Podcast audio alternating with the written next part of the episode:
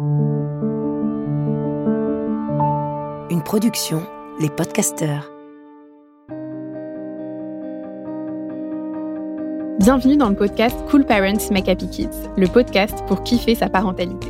Je suis Anna Aeti et chaque semaine, j'ai le plaisir d'interviewer Charlotte Ducharme, coach, conférencière et auteur, qui vous partage ses réflexions et vous livre ses meilleures astuces testées et approuvées. Dans ce podcast, toute ressemblance avec des personnes existantes n'est pas fortuite, puisque chaque thématique s'appuie sur un témoignage d'un cool parent, comme vous. Cette semaine, on a eu envie de parler de la sensibilité, voire de l'hypersensibilité chez les enfants. L'hypersensibilité est définie comme une intense réceptivité, une forte émotivité ou une grande expressivité. Ces états émotionnels sont assez caractéristiques euh, des petits enfants euh, qui sont encore en train de se forger, mais chez certains enfants, ces états peuvent être euh, d'autant plus intenses. Delphine, maman de deux enfants, nous raconte son expérience avec son fils de 4 ans et demi. Donc euh, Delphine nous partage que euh, son fils euh, n'aime vraiment pas le changement, qu'il a toujours besoin d'être prévenu à l'avance sur les événements et leur déroulement, et que toutes, les imprévus sont une grosse source d'angoisse pour lui.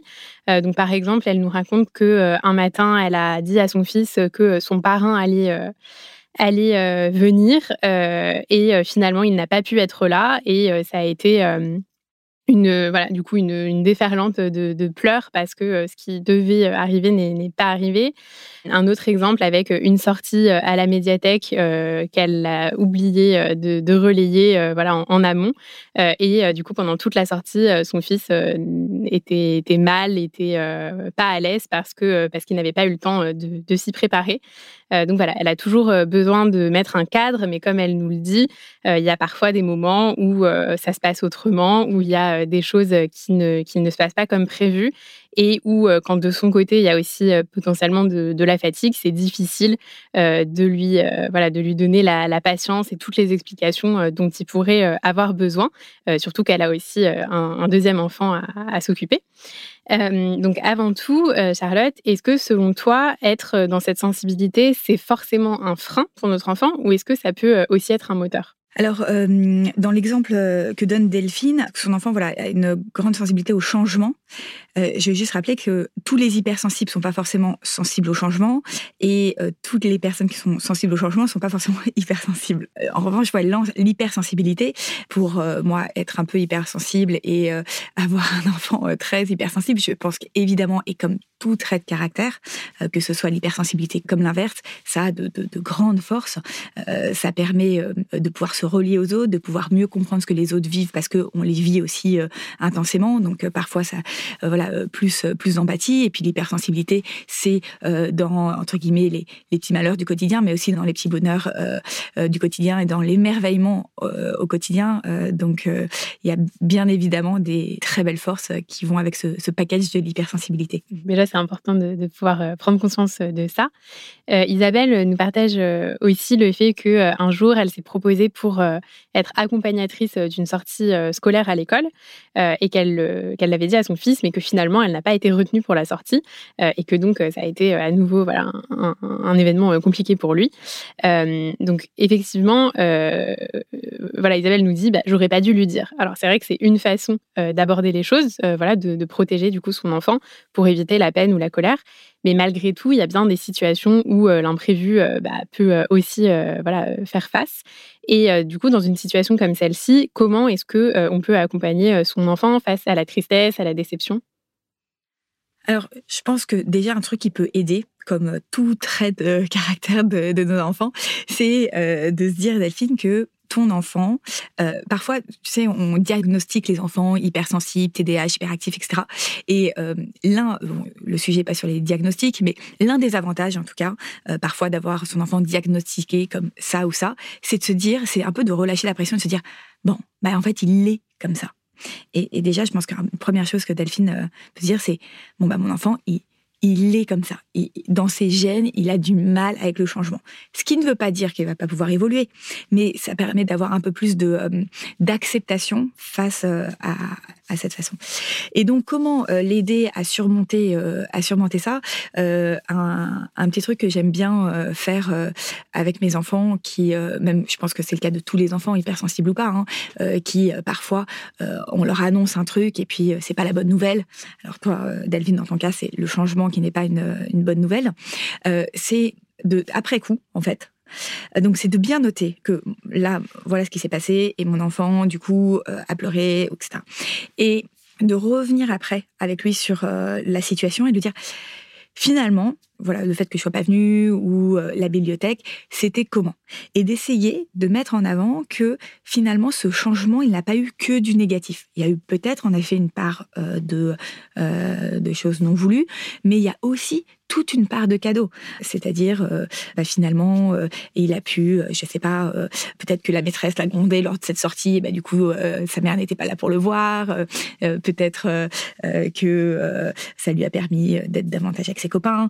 Disons que après, on est toujours déçu quand même quand quelqu'un nous dit qu'il va venir à un dîner ou à une sortie et qu'il vient pas, que ce soit qu'on soit hypersensible ou pas.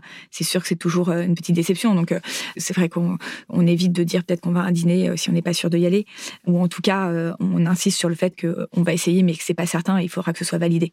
Euh, ça sera peut-être déjà euh, un peu plus euh, facile pour lui.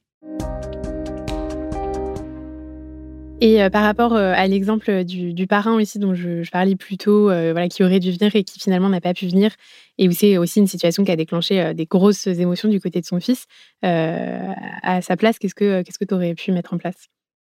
Alors c'est vrai que euh, dès que notre enfant euh, exprime beaucoup de tristesse ou euh, de colère, le premier truc c'est d'accueillir ses émotions, donc c'est-à-dire plutôt que de lui reprocher en disant bah c'est pas si grave, de devrait relativiser etc. Se dire bah je comprends que tu sois triste, c'est dommage, on avait envie de le voir, voilà de le prendre dans les bras et juste de le comprendre.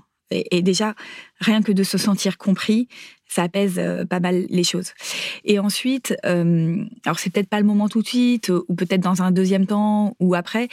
Personnellement, je, je, mais ça, c'est, il faut, en être convaincu soi-même peut-être pour le transmettre à ses enfants.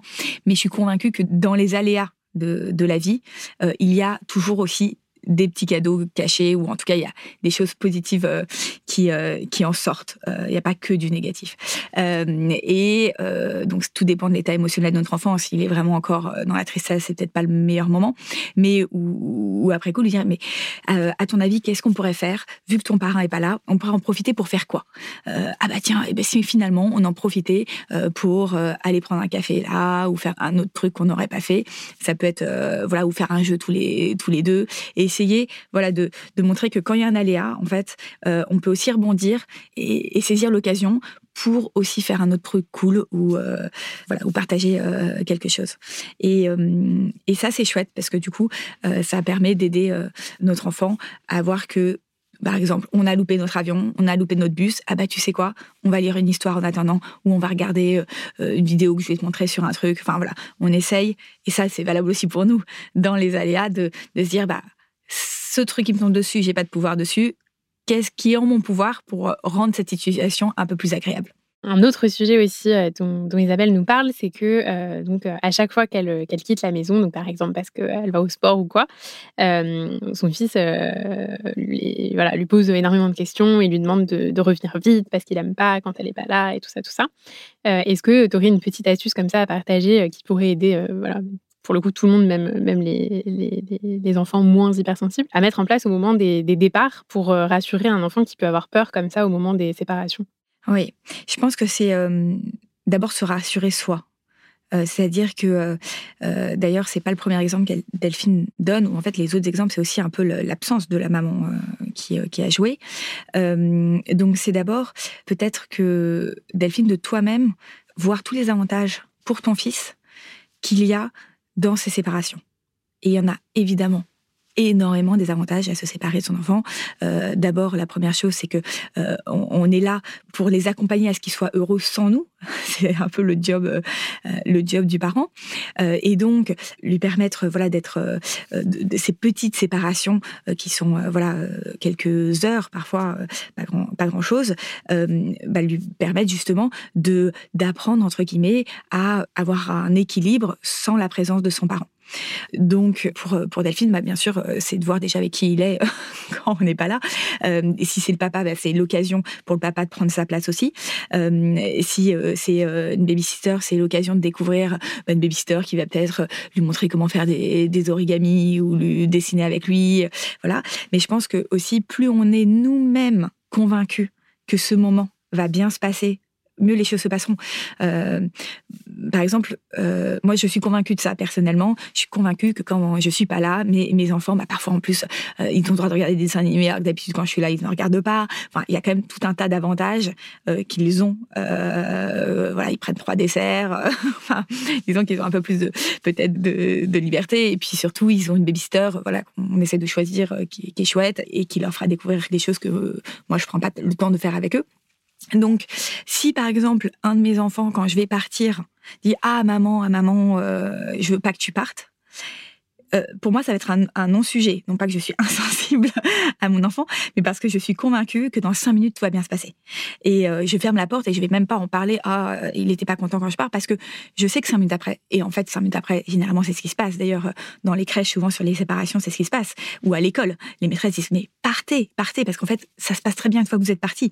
Euh, donc euh, voilà, c'est aussi d'être convaincu que mon enfant sans moi sera bien et de trouver aussi des, choses qui font euh, qu'il va pouvoir se sentir bien en mon absence.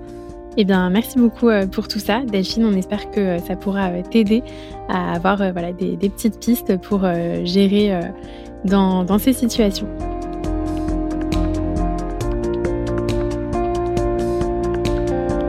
Nous espérons que ce podcast vous a plu et surtout qu'il vous aura été utile.